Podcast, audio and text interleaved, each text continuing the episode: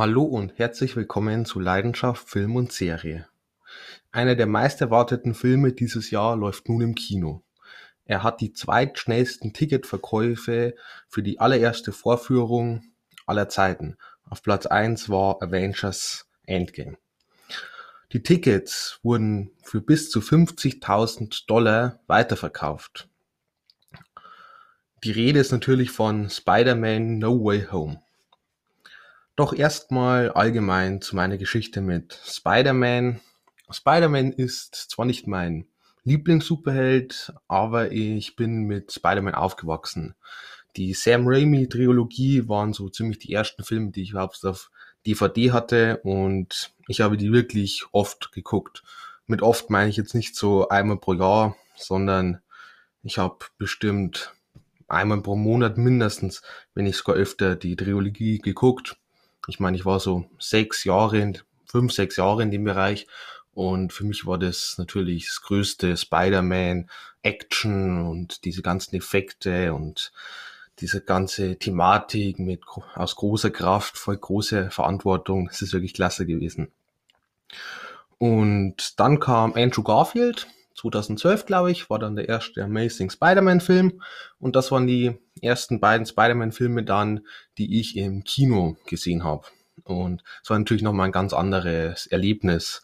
Und ich kann mich noch super dran erinnern. Ähm, ich habe beide Filme auch wirklich richtig ähm, geliebt. Ähm, ja, und somit bedeutet mir Spider-Man wirklich, wirklich viel. Und ist mir wirklich auch ans Herz gewachsen, einfach weil ich so viele Erinnerungen mit ihm verbinde. Und dann kam Tom Holland ähm, im MCU und er konnte mich noch nicht ganz so 100% überzeugen bisher. Ähm, ich fand ihn vom optischen her ganz passend, aber ähm, so der Funk ist noch nicht ganz übergesprungen, einfach weil ich halt so an den alten beiden Schauspielern noch mehr oder weniger gehangen bin. Und als dann natürlich jetzt spekuliert wurde, dass Tobey Maguire und Andrew Garfield im neuen Spider-Man dabei sein würden, unter Umständen. Man hat alle möglichen Theorien aufgestellt, man hat die Trailer analysiert, war ich natürlich genauso gehypt wie viele anderen. Habe aber natürlich auch ein bisschen ein Problem darin gesehen, das vielleicht viele gar nicht so sehen, und zwar ist so ein bisschen, da hat sich Marvel ein bisschen in eine Zwickmühle ähm, gerannt. Einfach weil Tom Holland immer mehr ein bisschen in den Hintergrund geraten ist. Im ersten Tom Holland-Film, Spider-Man Homecoming, hatten wir schon das Problem, es ging ziemlich viel um Iron Man. Und eigentlich hat man sich diesen Film angeguckt, weil halt Iron Man dabei war. Und Iron Man war unglaublich beliebt. Im zweiten, es war dann der erste Film nach Endgame, glaube ich. Ähm, ja, und es ging wieder ziemlich viel um Iron Man, obwohl er zu diesem Zeitpunkt schon gestorben war. Und auch Jake Gyllenhaal hat ein bisschen mehr Fokus abbekommen und Tom Holland war wieder im Hintergrund. Und jetzt dieses Mal, wo unter Umständen eben Tobey Maguire und Andrew Garfield dabei sind, ähm, da war eher der Hype auf diesen beiden und wieder weniger auf Tom Holland. Man, wie jetzt in meinem Fall auch, äh, man freut sich auf die beiden alten Spider-Man und gar nicht so auf den neuen, auf Tom Holland. Was natürlich, wenn man eine Reihe, ein Franchise aufbauen will, bisschen problematisch ist. Weil was macht man dann im nächsten Teil? Habe ich mir auch schon meine Gedanken gemacht. Man könnte natürlich einfach die beiden anderen mit dabei lassen, falls die hier wirklich auftauchen. Ähm, ist natürlich auch irgendwie komisch und ich weiß auch nicht, ob die darauf Lust gehabt hätten überhaupt.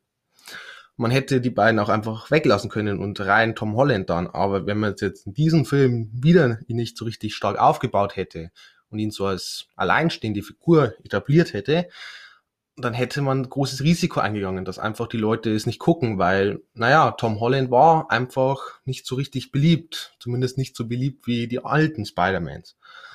Dritte Möglichkeit, man hätte irgendeine andere Gruppe zuholen können, zum Beispiel der Fantastic Four hätte man dann einführen können im nächsten Teil. Oder auch die X-Men, wird auch schon länger spekuliert. Wäre meiner Meinung nach ein bisschen zu früh gewesen wahrscheinlich. Oder auch, was für mich am wahrscheinlichsten gelungen hat, ähm, Tom Hardy's Venom. Aber schauen wir mal. Jetzt gehen wir erstmal auf diesen Film ein. Jetzt habe ich, glaube ich, genug geredet und ich werde es jetzt diesmal hier so machen, ähm, dass ich erst wie immer ganz normale ähm, erst Filmdaten, dann eine ganz normale Review ohne Spoiler mache. Ähm, ich werde auch zu den Schurken im Film sagen. Die hat man den Trailer schon gesehen, deswegen würde ich jetzt einfach mal sagen, das zählt nicht als Spoiler. Und es wird auch Spoiler zu Far From Home geben, zum zweiten Spider-Man mit Tom Holland. Ähm, ja, ich glaube, den hat mittlerweile jeder gesehen. Wenn nicht, guckt euch erst den an, hört euch dann auch die Review an. Und ganz am Ende, nachdem ihr die Bewertung bekommen habt, werde ich nochmal einfach ein paar Sätze zum Film sagen mit Spoilern. Da werde ich wirklich auf ganz entscheidende Momente eingehen, weil bei dem Film ist einiges passiert, wo ich genauer darauf eingehen möchte. Genau. Aber jetzt genug und fangen wir an mit den Filmdaten. Spider-Man No Way Home ist eben am Mittwoch, dem 15.12.2021 in den deutschen Kinos gestartet. Dort habe ich ihn dann gleich auch angeschaut, weil wie gesagt, Riesenhype, auch bei mir. Ähm, er gefällt unter Genre Superhelden, Action, Abenteuer, hat eine Laufzeit von 149 Minuten und eine FSK ab 12. Regie geführt hat John Watts. John Watts, ähm, der hat schon die ersten beiden Filme mit Tom Holland gemacht, Homecoming und Far From Home. Ich muss sagen, Homecoming, ich bin kein Riesenfan davon. Far, Far From Home fand ich dann schon besser. Aber wie gesagt, so ganz 100% überzeugen konnte er mich noch nicht. Auch die Filme. Ähm, außerdem hat John Watts noch ähm, Clown gemacht, so einen Horrorfilm, der aber eher, naja, ich sag's mal, mittelmäßig beschlecht ist. Kommen wir zum Cast und wir haben hier einen enorm großen Cast. Ich kann jetzt hier nicht alle so genau durchgehen. Ich habe jetzt einfach ein paar rausgepickt. Wie gesagt, zu den Schurken komme ich dann später in der Review noch mehr. Deswegen habe ich mich jetzt hier eher auf die Protagonisten konzentriert. Zum einen natürlich Tom Holland, den kennt man außerdem neben natürlich jetzt aus Spider-Man größtenteils aus einem Film wie The Impossible mit Ian McGregor zum Beispiel. Ähm, geht so um, ich glaube, eine Überschwemmung oder so. Klasse Film. Oder auch Im Herzen der See äh, mit Chris Hemsworth. Geht zum Wahljäger. Ähm, ja, war okay, war jetzt aber auch nicht überragend. Hatte einige Schwächen meiner Meinung nach. Dann haben wir Zendaya dabei. Äh, ich habe schon öfter gesagt, ich bin ein Riesenfan von Zendaya. Wenn die am Ball bleibt, glaube ich, kann die noch richtig viel große Filme machen und noch einige Preise abstauben. Ähm, man kennt sie aus Greatest Showman, klasse Musical-Film mit Hugh Jackman oder eben auch aus Tune. Da habe ich eben auch schon ein bisschen mit ihr über sie geredet. Ähm, die Review findet ihr eben auch auf dem Podcast. Oder auch ein wirklich klasse Film Malcolm and Marie Dort finde ich, hat sie bisher ihre beste Performance abgeliefert. An der Seite von John David Washington. Ähm, überragender Film, in Schwarz-Weiß gefilmt. Ähm, richtig klasse. Dann haben wir einen Benedict Cumberbatch dabei, äh, den man natürlich als Doctor Strange kennt. Ähm, hier auch dabei als Doctor Strange. Ähm, hat aber auch schon richtig klasse Filme neben dem MCU gemacht, wie zum Beispiel 12 Years a Slave. Ähm, geht um Sklavenhaltung ähm, richtig klasse Film, extrem gut gespielt, guckt euch den unbedingt an. Auch der ganz neue Film The Power of the Dog auf Netflix ist jetzt verfügbar. Ähm, ganz feines Schauspiel, auch von Benedict Cumberbatch. Könnt ihr mir vorstellen, dass da vielleicht sogar eine Oscar-Nominierung rumspringt, wenn nicht sogar vielleicht ähm, Oscar-Preisträger wird. Ähm, sonst der Film etwas langatmig. Und noch The Imitation Game. Ich glaube, Kira Knightley ist dort mit dabei. Ähm, klasse Film, geht so ein bisschen um ich glaube, Zweiter Weltkrieg und so, verschlüsselte Nachrichten und alles Mögliche, auch richtig gut gespielt, richtig spannend, super Film, guckt euch auch den an. Auch dabei haben wir einen Jacob Batalon, der war auch schon in den ersten beiden Spider-Man-Teilen mit Tom Holland dabei. Sonst kenne ich ihn noch aus Let It Snow. Ähm, einer meiner Lieblingsweihnachtsfilme habe ich auch vor kurzem im Podcast hochgeladen, hört euch den gerne an. Und noch eine Marissa Tomei, ähm, ja, alteingesessene Schauspielerin, Sarah Wrestler mit Mickey Rourke, ähm, super. Oder auch Crazy Stupid Love, ähm, so eine Rom-Com, wie auch immer, mit Ryan Gosling, Emma Stone, super Film. Kommen wir zur Story und Spider-Man No Way Home macht genau da weiter, wo Far, Far From Home ähm, aufgehört hat. Spider-Mans Identität als Peter Parker wurde veröffentlicht und auch der Tod von Mysterio wird ihm in die Schuhe geschoben und man sieht es überall in den Nachrichten und somit ist das Leben von Peter alias Spider-Man und auch dessen Freundin MJ, ähm, genauso auch vom Freund, Ned und auch von der Tante May komplett auf den Kopf gestellt. Ähm, Peter leidet darunter extrem und somit macht er sich auf den Weg zu Dr. Strange und bittet ihn um Hilfe.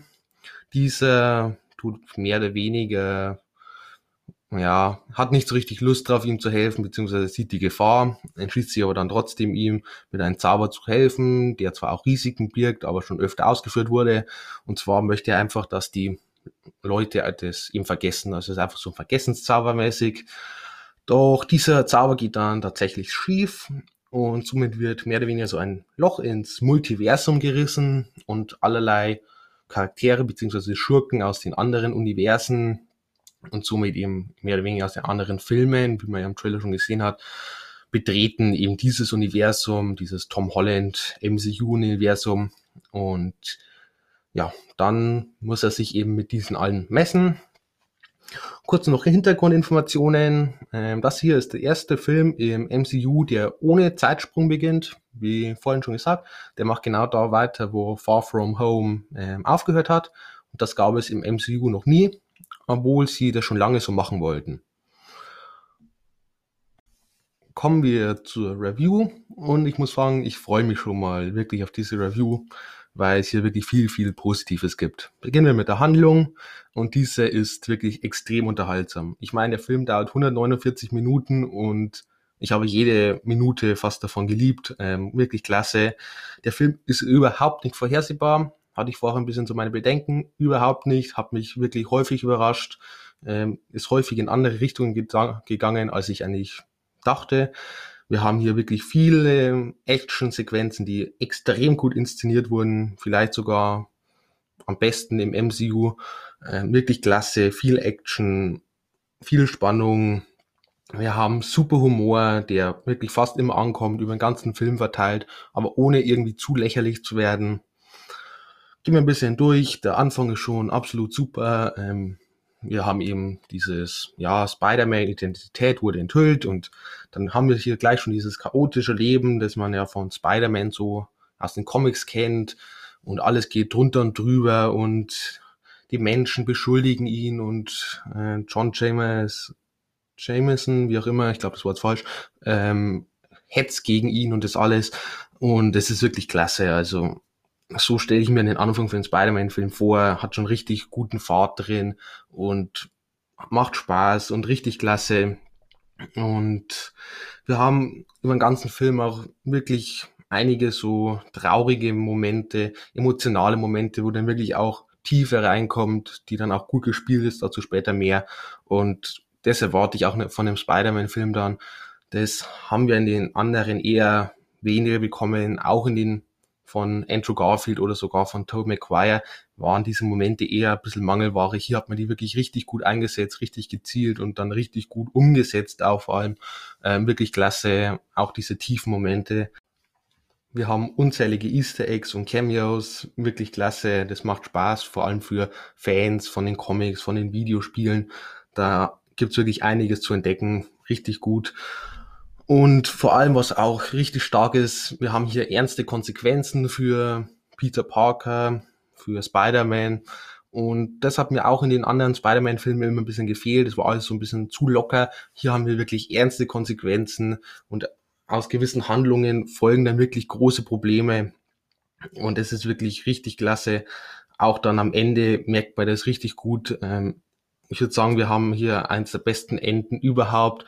Ähm, es geht eigentlich nicht besser. Es schließt den Kreis zum Anfang. Ich will nicht zu viel verraten. Später in der Spoiler-Review, mehr oder weniger, dann noch ein bisschen mehr dazu. Und ja, super Ende. Also wirklich, hat mich absolut umgehauen. So stelle ich mir ein Ende vor. Und wie gesagt, die Handlung ist super, super viel Action, super Humor, super unterhaltsam, super spannend hat tiefe Momente, hat lockere Momente, trifft diesen Spider-Man-Ton einfach richtig klasse. Einfach ein richtig super Spider-Man-Story, super Spider-Man-Film. Kommen wir zu Cast Charaktere und beginnen wir natürlich mit Tom Holland als Peter Parker, alias Spider-Man. Und am Anfang habe ich gesagt, er konnte mich noch nicht so richtig überzeugen. Jetzt hat er es. Er ist hier absolut super, er spielt super, er passt perfekt, er tut auch diese Tiefmomente dann wirklich richtig gut rüberbringen, emotional.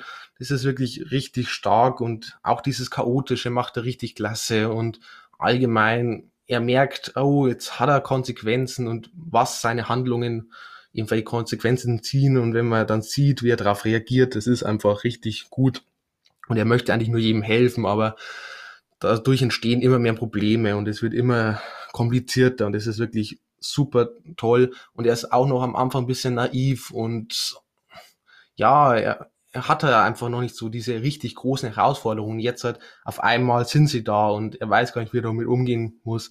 Das ist überragend, super gespielt, Charakter super weiterentwickelt, wirklich top. MJ, beziehungsweise Michelle Jones, ähm, gespielt von Zendaya, ähm, war auch wirklich gut, ähm, super gespielt. Ich bin kein Riesenfan von dem Charakter MJ in diesen Filmen. Ähm, das ist auch eher irgendwie so ein persönlicher Geschmack. Ähm, der Charakter, der passt rein in die Story und der macht auch seinen guten, einen guten Job. Der passt zu Peter Parker und zu dieser ganzen Handlung. Und wie gesagt, Zendaya spielt auch top den Charakter.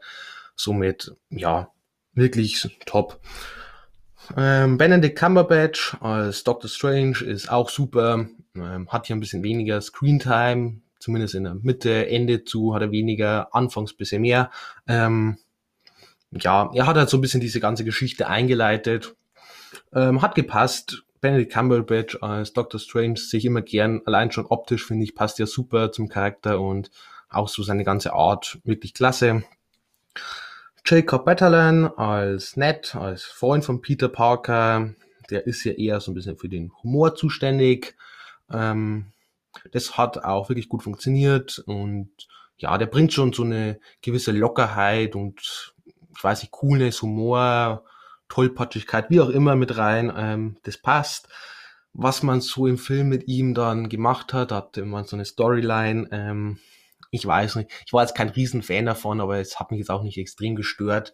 Ähm, ja, hat man halt sich jetzt dazu entschieden, kann man so machen. Und auch eine Marissa Tomei als Tante May, ähm, als etwas jüngere Tante May, als man sie in den anderen ähm, Interpretationen von Spider-Man kennt, aber ich finde, sie passt, ähm, hatte auch ihre wirklich starken Momente im Film, ähm, hat auch, naja, ich will nicht zu viel verraten. Ähm, wer den Film gesehen hat, wird vor allem wissen, welchen Moment ich da meine. Der war richtig klasse und auch dann dieser Dialog, den sie da sagt, der ist wirklich richtig gut. Kann jetzt nicht zu viel verraten, später aber dann beim Spoiler-Teil noch mehr dazu. Kommen wir dann zu den Schurken und ich finde es erstmal klasse, dass wirklich alle Schauspieler, die eben in den alten Filmen dabei waren, sich hier wieder dazu entschieden haben oder bereit erklärt haben, hier mitzuspielen. Das ist schon mal klasse. Das hat mich gefreut. Das war ja auch noch nicht ganz so bestätigt. Ich sehe jetzt mal nicht das Spoiler. Habe ich jetzt eigentlich einfach gesagt, es sind wirklich alle dabei. Das ist super. Das freut mich. Beginnen wir mit Alfred Molina als Doc Ock, ähm, einer der wohl ikonischsten Spider-Man-Gegner und der hat auch schon damals in Sam Raimi Spider-Man 2 wirklich super gepasst, super gespielt und auch hier, das ist noch wie am ersten Tag richtig klasse. Ähm, man hatte so ein bisschen eine unerwartete Wendung oder eine unerwartete Richtung eingeschlagen bei ihm. Das hat mir aber richtig gut gefallen. Man hat den Charakter auch gut weiterentwickelt. Ähm, also wirklich, wirklich ehrenvoll auch damit umgegangen. Allgemein, man geht mit den Großteil zumindest der Schurken wirklich sehr ehrenvoll um und man hat auch verstanden, was ihren Charakter ausgemacht hat und hat so grob versucht, einfach diese Logik beizubehalten. Das ist wirklich toll. Dann ein Willem Dafoe als Norman Osborn bzw. Green Goblin. Ähm, das ist natürlich ein super Schauspieler und das merkt man ja auch. Der spielt einfach überragend und ich würde sagen, der spielt von den ganzen Schurken hier wirklich am besten hat auch einen recht wichtigen Part und also wirklich richtig klasse. Man hat auch diese Figur Norman Osborn nochmal so eine ganz neue Facette gegeben, die mir so im ersten Spider-Man von Sam Raimi gar nicht so aufgefallen ist. Ähm, wirklich, wirklich, wirklich toll und ja, auch wirklich top gespielt, wie gesagt. Dann Jamie Foxx als Electro, Der kam ja damals im Amazing Spider-Man 2 nicht ganz so toll an. Ich fand ihn damals schon ganz okay. Klar, man hat einige Fehler mit ihm gemacht und irgendwie war alles bisschen zu, ich weiß nicht, schnell vielleicht. Ähm, auch hier, ich würde sagen, er war ganz nett. Ähm, man hat diesen Charakter so übernommen, wie er eben auch als Amazing Spider-Man grob gekommen ist. Vielleicht hat man ein bisschen so vernachlässigt, dass er eigentlich nur ein bisschen so die Bestätigung von Leuten will und gesehen werden will. Aber insgesamt hat es hier schon gepasst. Ähm, ich habe ihn gern zugeschaut, sagen wir es mal so. Und Jamie Foxx hat, spielt ihn auch meiner Meinung nach ziemlich gut. Und ja, somit war der ganz nett und vor allem auch vom visuellen her hat der schon einiges aufgeboten. Dann einen ähm, Thomas Hayden Church als Sandman, den wir aus Sam Raimi Spider-Man 3 kennen. Ähm, der hat nicht schlecht gespielt und ich fand den Charakter eigentlich ganz cool auch. Nur ich habe so nicht ganz die Motivation von dem Charakter dann verstanden. Ähm, ich will hier jetzt auch wieder nicht zu viel verraten, aber da war dann plötzlich so eine Wendung oder wie auch immer. Und das hat dann recht wenig Sinn ergeben. Das war ziemlich inkonsequent so zu dem, was er eigentlich vorher ja so dargestellt hat. Und dann plötzlich war irgendwie so eine 180-Grad-Wende. Sonst wäre das nicht gewesen, hätte ich auch gesagt, wirklich top, auch am Ende wirklich cool gemacht. Ähm, nur, ja, man hatte halt irgendwie diesen komischen Cut da drin. Und dann kommen wir noch zum letzten. Und zwar Rise Ifans als Lizard, als Dr. Connor. Und den fand ich ganz okay. Äh, man hat recht wenig mit ihm gemacht. Ähm, man hat ihn recht wenig weiterentwickelt, vielleicht sogar ein bisschen zurückentwickelt, wenn ich das so sagen darf. Aber hat jetzt gut reingepasst. Also es war jetzt auch nichts Negatives. Man hat natürlich hier diese immense Anzahl von Schurken und es kann natürlich nicht jeder gleich scheinen wie der andere. Somit, er hat reingepasst, ähm, hat paar coole Momente gehabt. Nur so dieser er war ein bisschen zuständig für Jumpscares, möchte ich noch zusagen. Der hat so ein bisschen so, fast so eine Horrorfigur gespielt. Das war gar nicht so schlecht. Und sonst, ja, er war halt, er war halt da. War okay. Allgemein möchte ich noch sagen, ähm, es war wirklich klasse, so diese Interaktion, diese Gespräche, diese Beziehungen zwischen den verschiedenen Schurken auch zu, zu sehen, wenn die miteinander reden und sich noch so dran erinnern, woher sie sich kennen und halt so von den einzelnen Universen dann ineinander eben sprechen. Ähm, und dann sich gegenseitig so von Ereignissen erzählen. Das ist wirklich richtig gut, ähm, hat richtig Spaß gemacht, ähm, wirklich klasse. Kommen wir zum Setting und der Film, wie für den Spider-Man-Film typisch, spielt natürlich in New York und das passt. Wir kommen schön rum, Freiheitsstatue dann auch ähm, in der Stadt oder auch mal später in so eine Spiegeldimension, aber dazu komme ich gleich noch ein bisschen mehr. Ähm, ja, somit Setting passt wunderbar. Die Optik bzw. auch die Effekte sind absolut beeindruckend. Ich habe selten etwas visuell so Schönes gesehen. Es ist wirklich, ich würde schon sagen, perfekt eigentlich. Ähm, wirklich krass, was man hier alles gemacht hat. Ähm, es sieht alles so super aus. Auch so coole Ideen. Und vor allem dann auch, da waren wir dann so Zeit in der Spiegeldimension, wo ein Doctor Strange sich aufhält. Ähm, es war wirklich absolut beeindruckend, hat so ein bisschen auch an Inception erinnert oder eben auch an den Doctor Strange Film und auch allgemein an die Spider-Man Action Sequenzen. Das ist halt einfach richtig, richtig hochwertig, sieht richtig klasse aus, absolut beeindruckend, ähm, wirklich top. Die Kamera, ähm, genauso, vor allem dann auch so Action-Sequenzen oder wenn dann Spider-Man so durch ja, Häuser schwingt oder bei der Freiheitsstatue rumschwingt oder was auch immer, ähm, das sieht atemberaubend aus. Ähm, extrem intensiv, extrem gut gefilmt, ähm, richtig klasse. Man kommt richtig so, man bekommt richtig das Gefühl, dass wäre man da richtig mit dabei beim Schwingen, beim Kämpfen, beim Rumspringen, beim Parcours, überall richtig, richtig stark, also extrem gut. Ton, Soundtrack Score, ähm, ja, der Score ist halt auch richtig klasse gemacht hier. Ähm, wir haben so je zu eben je passend zur Handlung beziehungsweise zum Charakter, ich will jetzt hier nicht zu viel verraten, den passenden Score. Wer den Film gesehen hat, wird wissen, was ich meine. Also man hat hier wirklich für jeden Charakter, für jede Handlung mehr oder weniger so einen eigenen Score gehabt. manchmal auch bekannte Scores. Ähm, ja, richtig, richtig cool. Auch das merkt man halt, dass man einfach ehrenvoll auch mit den alten Filmen umgeht. Ähm, richtig toll. Kostüm-Make-up genauso, ähm, sieht alles super aus.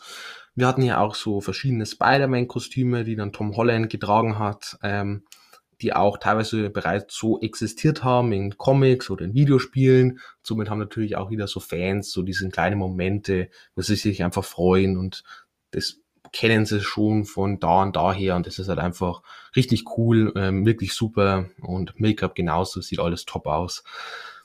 Kommen wir also zum Fazit und ich würde sagen, wir haben hier den ultimativen Spider-Man-Film. Man kann einen Spider-Man-Film fast nicht besser machen. Ähm, der vereint alles, was man an Spider-Man liebt und Tom Holland bleibt hier wirklich auch im Fokus. Der, es geht um Tom Holland, das ist super und er glänzt, er spielt super, der Charakter wird weiterentwickelt, das ist einfach richtig stark. Auch die Schurken, das macht einfach Spaß. Das sind diese ganzen bekannten Spider-Man-Schurken, diese ikonischen Schurken und die haben wir hier alle auf einmal und es wirkt aber gar nicht so überfüllt, sondern es wirkt so, als würde alles wirklich zusammenpassen, wirklich stimmig und das macht einfach Spaß und es ist nicht zu viel durcheinander, sondern man hat diesen roten Faden und dieses klare Ziel und es wird nicht zu kompliziert, aber trotzdem haben wir hier das alle Mögliches dabei, was man halt einfach sehen will in einem Spider-Man-Film und das passt so gut zusammen und macht so viel Spaß. Es ist visuell so ein bisschen von Doctor Strange Film äh, inspiriert und auch wenn kein Doctor Strange dabei ist, sieht es einfach super aus. Ähm, das ist wirklich grandios, was hier visuell geboten wird. Ähm, der Film ist extrem unterhaltsam, also wirklich diese 150 Minuten ähm, werden top gefüllt und selbst nach diesen zweieinhalb Stunden, was ja eine Menge Zeit ist, möchte man einfach noch mehr vom Film sehen. Und ich glaube, das sagt eigentlich alles über den Film aus. Ähm, handwerklich überragend, schauspielerisch top, die Handlung wirklich richtig gut. Somit bekommt er absolut verdiente neun von zehn Punkte. Ähm, ja, der beste Spider-Man-Film. Ich mochte, all, also allgemein die Spider-Man-Filme, ich finde, die haben die so richtig extrem enttäuscht. Ähm, ich mag jeden Spider-Man, ich kann mir jeden gut angucken. Ähm, aber das hier vereint halt einfach alles und ja, ist der beste Spider-Man-Film. Besser als ähm, Sam Raimi Spider-Man 2, tatsächlich. Ich habe nicht damit gerechnet, aber ich bin absolut positiv überrascht. Ich freue mich extrem drüber und bin auch gespannt, wie das weitergeht. Ich glaube auch absolut, dass Tom Holland diese Reihe alleine tragen kann. Ähm, überragend. Somit, wie gesagt, 9 von 10 Punkte. Und genau. Dann komme ich jetzt zu dem Spoiler-Teil. An alle, die diesen Film noch nicht gesehen haben, guckt ihn euch erst im Kino an. Da lohnt sich auch wirklich der Gang ins Kino. Ähm, da wirkt er, glaube ich, noch mal um einiges besser. Genau. Und an alle, die den Film gesehen haben, bleibt gerne da. Ähm, ich werde jetzt einfach noch ganz kurz um, über ein paar Punkte reden. Ich werde jetzt nicht eine ewig lange Review noch machen, sonst sprengt es jetzt hier jeden Rahmen. Einfach so das Wichtigste, wo ich drüber reden möchte. Genau. Also jetzt geht's los. Und erstmal kommen wir zu Doc Ock, der ja hier tatsächlich mehr oder weniger dann ein Protagonist, ein guter ist. Und ich finde, es ist eigentlich eine ziemlich gute Idee, wenn nicht sogar eine überragende Idee.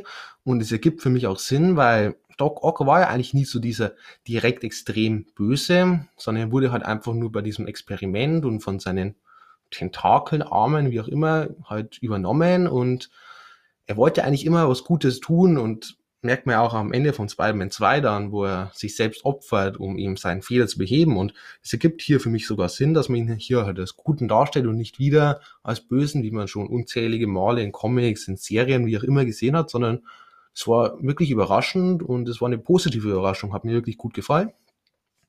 Dann kurz zu dem Cameo von Charlie Cox. Ähm, alle, die Marvel Star Devil, die Serie auf Netflix gesehen haben, ähm, werden sich gefreut haben. Ähm, Charlie Cox ist also im MCU angekommen. Ähm, er hat jetzt natürlich hier nicht viel gemacht, aber ist natürlich cool gewesen. Ich habe mich auch gefreut. Ähm, ähm, all, an alle, die jetzt Marvels Daredevil nicht kennen, die Serie.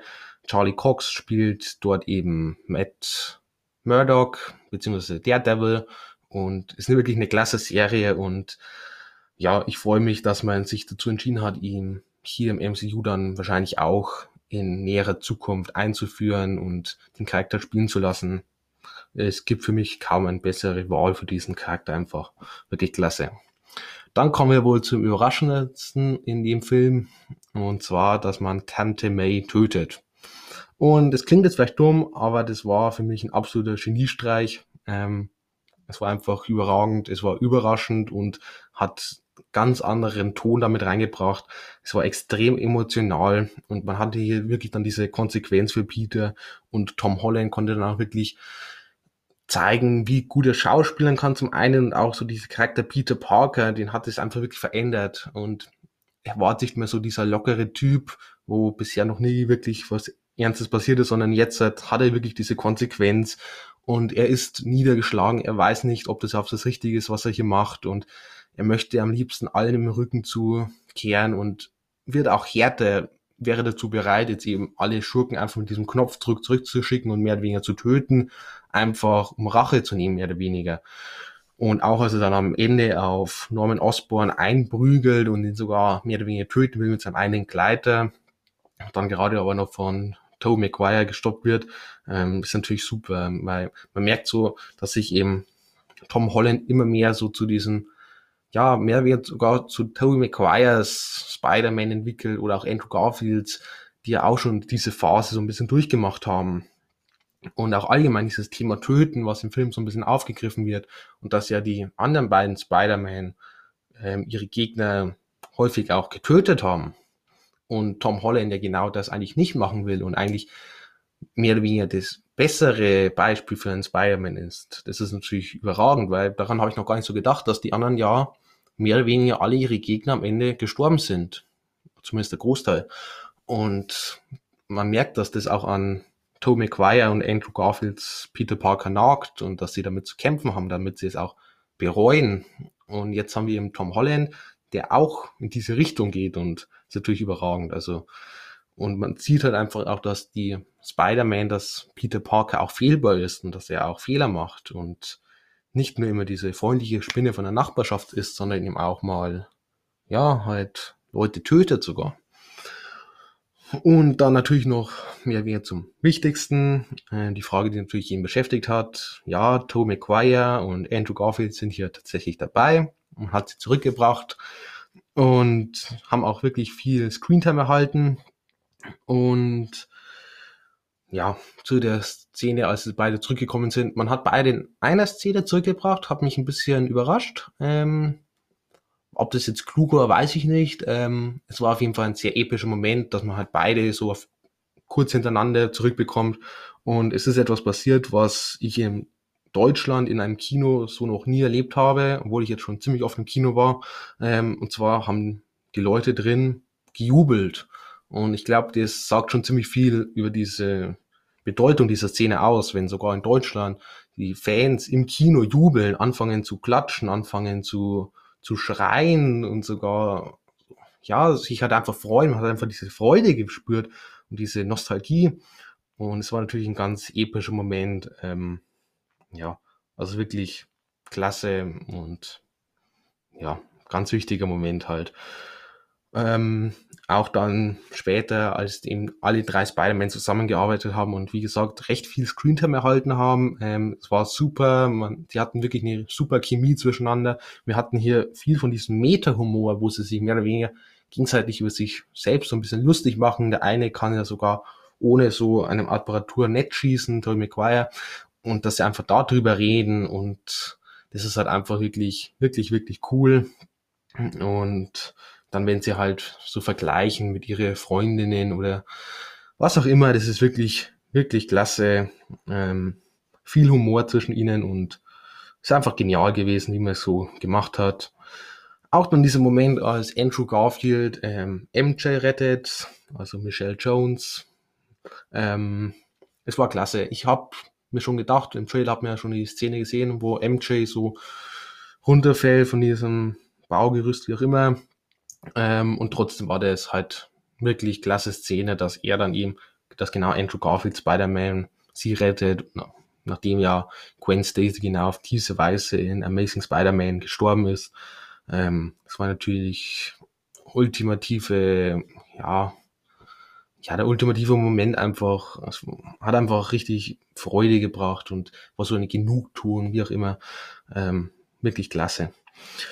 Und dann natürlich noch das Ende und dass halt die Leute dann vergessen, dass, ja, oder allgemein das Thema vergessen halt dann.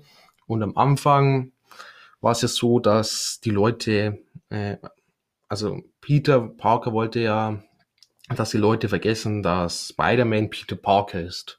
Und am Ende blieb mir keine andere Möglichkeit mehr, dass einfach die Leute vergessen, wer überhaupt Peter Parker ist. Und da schließt sich natürlich so dieser Kreis. Und nur weil am Anfang halt in diesem Zauber zu viel geredet hat und diese Ausnahme machen wollte und den noch ausschließen wollte, so aus diesem Vergessen. Und das hat eben zu dieser Konsequenz geführt, dass die Leute dann komplett vergessen haben, wer überhaupt Peter Parker ist und somit ihm mehr oder weniger noch viel mehr genommen wurde. Und das ist natürlich klasse. Besser kann man Ende eigentlich nicht machen, das wirklich so diesen Kreis zum Anfang schließt und auch diese Konsequenz mit sich bringt. Ähm, überragend, ist emotional, ist, ist traurig, auf jeden Fall.